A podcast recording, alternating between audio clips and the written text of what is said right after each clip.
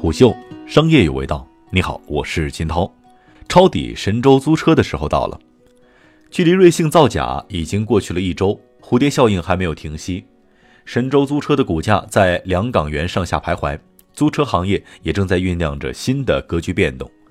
四月八号，悟空出行联合创始人兼 CMO 朱旭告诉胡秀，悟空不久前拿到了国际连锁汽车租赁品牌安飞仕的中国区独家品牌许可授权，目前正在搭建国际标准化的租车服务体系，将在七月份启动安飞仕租车的国内业务。双方合作的紧密程度将仅次于合资模式。悟空出行旗下的租车平台用户偏向于年轻群体，自驾游用途居多。安飞士则在商务用车市场享有较高知名度，受众群体偏向高端个人和企业。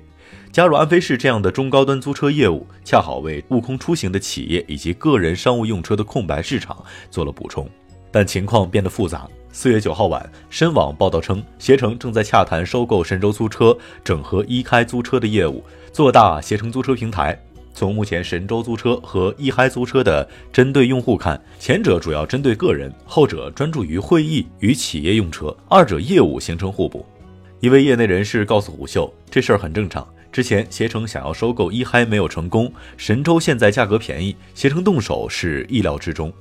按照汽车保有量来看，中国汽车租赁公司的前三名为神州租车、一嗨租车、悟空租车。不论神州租车被收购真实与否，悟空出行联姻国际租车巨头安飞士，足以改变租车市场的现有格局。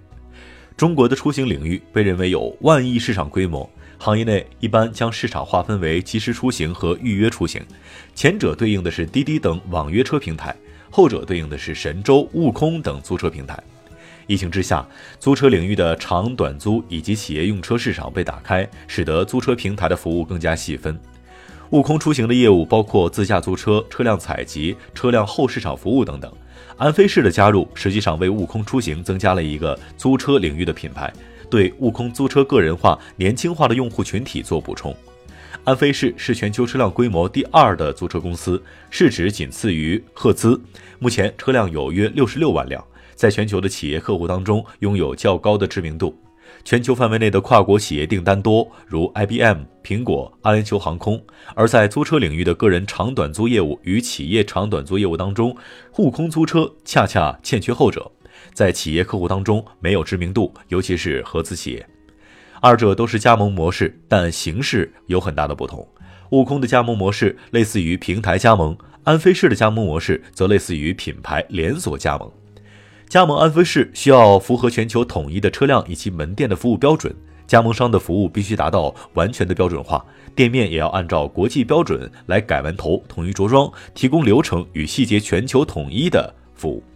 如此严苛的条件，为什么会吸引供应商的加入呢？商业发展的普遍规律是，大品牌不断吞并小品牌，后者没有品牌知名度，很难获得稳定客流。租车公司同样面临这个问题。不光是中小租车公司，一些拥有几百辆车的大中型租车公司也有这样的困扰。神州、首汽这些知名品牌之下，小公司没有竞争力，单店模式很难生存。租车公司需要品牌的加持，形成越来越多的个人和企业客户需要的品牌化和标准化的服务。企业用车市场目前的市场规模在六百亿到八百亿之间，未来三到五年内可能会增加到上千亿。神州租车主要是个人用户，一嗨租车重点在会议与企业用车，而安飞仕在外资企业，也就是高端客户上的优势，恰是悟空租车在细分市场上拉开差距的关键。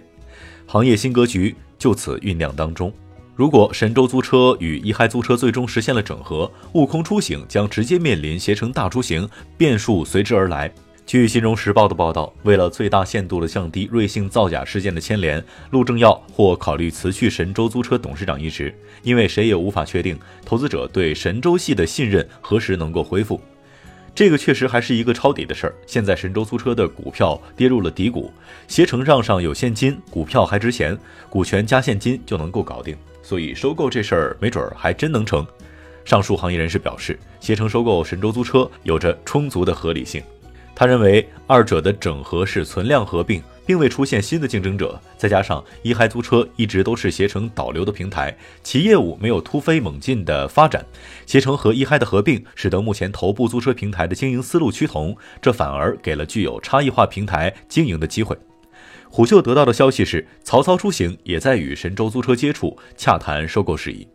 接触神州租车的买家被接连曝光，未免过于巧合。也有不少的分析指出，收购接触确有其事，但充其量是神州租车为了摆脱瑞幸的负面影响，故意放出风声，转移舆论焦点。对于神州租车，道理同样如此。陆正耀作为神州和瑞幸的董事长，其个人不受任何可通过换董事长解决，其个人不受信任可通过换董事长解决，而品牌形象受损对神州的业务不会有太大的影响，因为神州租车的服务质量、租车租金等关键的要素并没有发生变化。而从业务的角度来看，资本市场上的挤兑，重资产模式下的神州租车未必能够全身而退。神州租车采用自营模式，即人车场都是自己的。这种模式下，重资产、重运营，租车平台需要买车、建站点、组团队，以进行车辆的维修养护。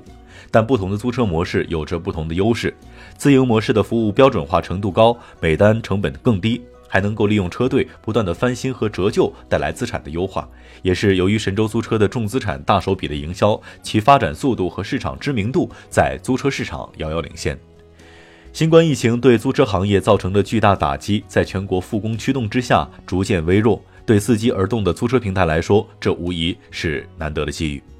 一般租车平台长短租业务当中，短租的订单量最大，在业务占比当中较高。而这次疫情让短租和长租的订单量都得到了很大的提升。一方面是人们对于公共交通出行仍旧保持着谨慎的态度，使得上下班通勤租车多了起来；另一方面，公司出于安全考虑，会给予员工租车补贴。以目前的疫情发展情况来看，出行防控的长期策略会帮助用户逐渐建立通勤上下班的习惯，而出行限制之下，人们对于外出的欲望更大，也一定程度上会造成报复性的出行消费。